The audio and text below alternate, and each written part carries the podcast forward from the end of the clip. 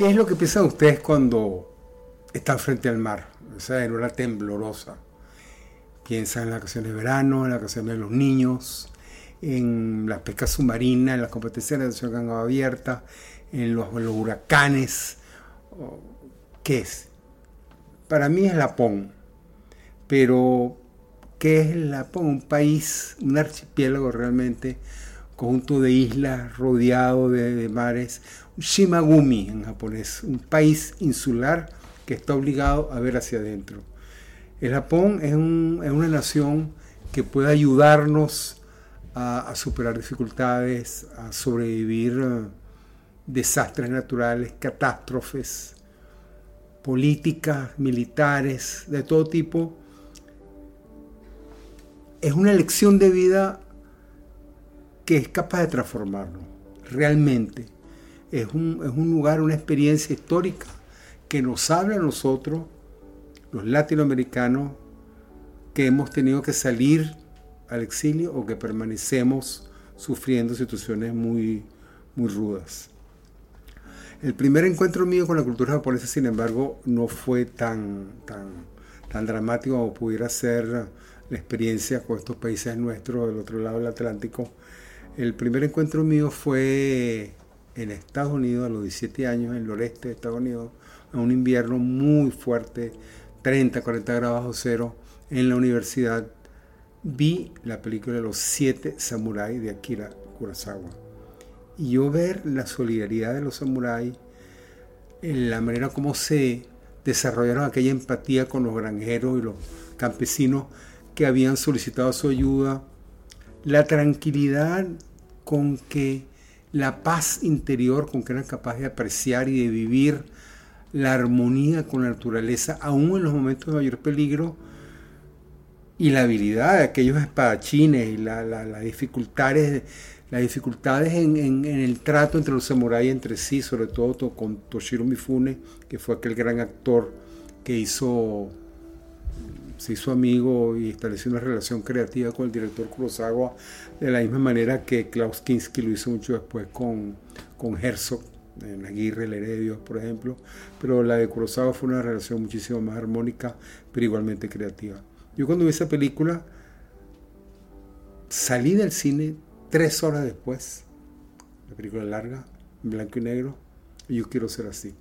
Yo quiero ser samurai, yo quiero hablar japonés, yo quiero ir a Japón, y obviamente 50 años después ni sé hablar japonés bien y nunca he ido a Japón. Sin embargo, sí sé judo, fui segundo dan, soy segundo dan en judo, voy para tercer dan y el, Japón obviamente son recuerdos del sensei Jigoro Kano, de Funakoshi Sensei, del Nage Kata, del Kime no Kata, del Koshiki no Kata y he tenido la oportunidad de contar con excelentes maestros como Ricardo López y Francisco Mundo, que en paz descanse, pero Gerardo Marrazo también, Walter Uber, Víctor Urbina, Carlos Castillo, Noel Peña, Andrés Elis Alcoce, los hermanos Jensen, ninguno de los cuales hoy en día debe tener menos de séptimo grado. Yo no lo tengo. La lengua japonesa es el instrumento que utilizan los japoneses para comunicarse entre sí y para hablar con el mundo exterior. Tenemos por lo general que, traducir sus libros, pero es una lengua tan encantadora, tan diferente su sintaxis al castellano, que es castellano es sujeto, verbo, objeto, yo como arepa, yo como una arepa, el japonés al revés, es sujeto, objeto, verbo, yo arepa, como. O sea, la sintaxis se cambia todo, tiene tres alfabetos, los kanji, el hiragana y el katakana, y presenta dificultades mayores, pero que da su fruto y que, que nos permite apreciar un mundo tan diferente, tan distinto, tan, no es que esté opuesto geográficamente en las antípodas de, las Américas, sino que es, es un mundo que realmente es capaz de mostrarnos y enseñarnos a ver la realidad de otra manera. Del famoso poema de Matsubasho, Matsubasho no Yumeina Haiku, Furu Ike ya Kawazu Tobikomu Mizu no Oto. Furuikiya, un, una laguna muy vieja, un sapo salta el sonido del agua. O sea, la experiencia estética que está reflejada en Kurosawa es una experiencia estética de la belleza, de la armonía del mundo que no necesita explicación, que no necesita racionalización, casi una relación, una aproximación fenomenológica de la realidad que no amerita crear distancias intelectuales frente a la experiencia de vivir. También, por supuesto, está uh, Yuko Mishima, un personaje, un gran escritor que cometió, cometió el harakiri, el seppuku, en noviembre de 1970, después, el mismo día que entregó el último tomo de su tetralogía y su obra más importante, a mi juicio, El mar de la fertilidad, que narra la vida en varias reencarnaciones de una misma persona a lo largo del, del siglo XIX. Son nieve de primavera, caballo desbocado del templo del alba y la corrupción de un ángel. Entregó, envió por correo al editor su última, el último tomo de la tetralogía, intentó dar un golpe de Estado, intentó convencer a los militares que era un golpe de Estado para restaurarle el poder al emperador, no lo aceptaron, no lo aceptaron y, y, él mismo, con ayuda de, de unos asistentes, cometió seppuku. Son un mundo tan distinto al nuestro y sin embargo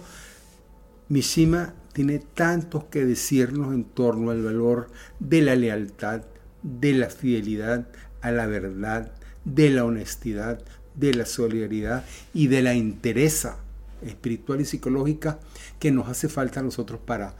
para realmente para ser capaces de enfrentar dificultades de orden tan, tan terribles que a nuestro juicio pueden ser, uh, pueden ser experimentadas psicológicamente como aquellas que vivió Japón a final de la Segunda Guerra Mundial o durante la tragedia, la catástrofe de Nikishima. Pueden ver, si quieren, la vida en cuatro capítulos, una película dirigida por Paul Schroeder, el mismo director, el mismo guionista, perdón, de Taxi Driver, la famosa película de Martin Scorsese, interpretada por un Robert De Niro jovencito y con música del minimalista, del músico, el compositor minimalista norteamericano Philip Glass. O también pudieran ver el, libro Silencio de Shusaku Endo, una novela de los años 60 que narra uh, la vida de los cristianos del siglo XVI cuando llegaron los jesuitas que convirtieron alrededor de 300.000 personas al, cristianismo y luego el shogun decidió que era demasiado peligroso y los ejecutó todos, unas torturas terribles y ellos permanecieron eh, durante, durante siglos en, en, en, la clandestinidad hasta ya hasta el, el periodo la restauración Meiji a finales del siglo XIX. Son los Kakure cristianos, cristianos ocultos. Es una película que nos narra, nos narra tres siglos de una vida espiritual en silencio por parte de una comunidad que arriesgaba su vida por el solo hecho de tener en sus manos un, un, crucifijo. Pero nos habla de una experiencia de lo que pudiéramos llamar la iglesia del sábado santo, cuando las puertas están cerradas. ¿Qué pasa en ese momento? ¿Cuál es el sentido de nuestra fe, de nuestra vida interior? Cuando el Cristo ha muerto y aún no ha resucitado. Son tres días de, dolor que llevan a la resurrección, pero que en ese momento provocan, crean, implican un estado de ánimo, de, expectativa, de fe, de esperanza que, que vivieron estos, estos Kakure Christian en Japón tenemos, claro, el, tema está en que hay un dicho, si ves a alguien que está tratando de entender al mundo japonés es que no es japonés. Los japoneses los intentan, no intentan, no buscan, no están obsesionados con la idea de entender cuál es la esencia del mundo japonés. Si, lo, si estás obsesionado, si estás preocupado como el caso nuestro y de ustedes, en el mejor de los casos, es que no somos japoneses, pero que podemos aproximarnos de muchas de mucha maneras. Hay un concepto dentro de los muchos que me gusta mucho, que me, que me encanta, que me toca, que es el mono no aguare, que es la compasión hacia las cosas sencillas, hacia lo efímero, hacia lo que desaparece, hacia la, a la debilidad intrínseca de casi todo lo que ocurre a nuestro alrededor, de, de la impermanencia, no solamente de nuestras vidas,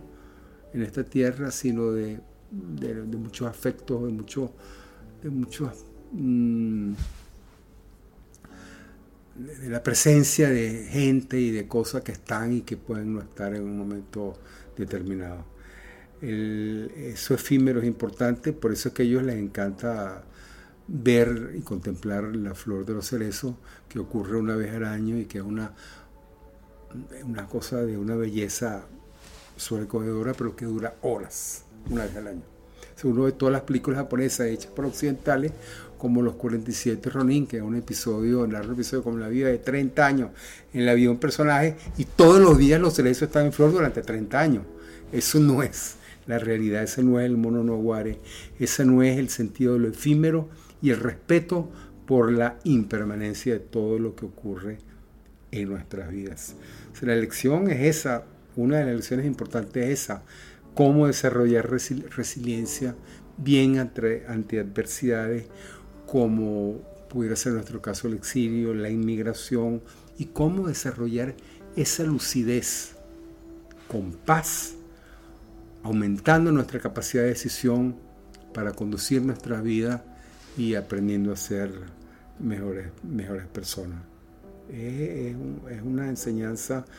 que, vamos a tratar de explorarla en nuestros próximos episodios sobre Japón. Por favor, no dejen de suscribirse y si les gusta o no les gusta y quieren pelear conmigo, llevarme la contraria, por favor háganlo. Me encantaría conocer sus opiniones. Y muchas gracias a su servidor Ricardo Bello, transmitiendo desde Sevilla, España.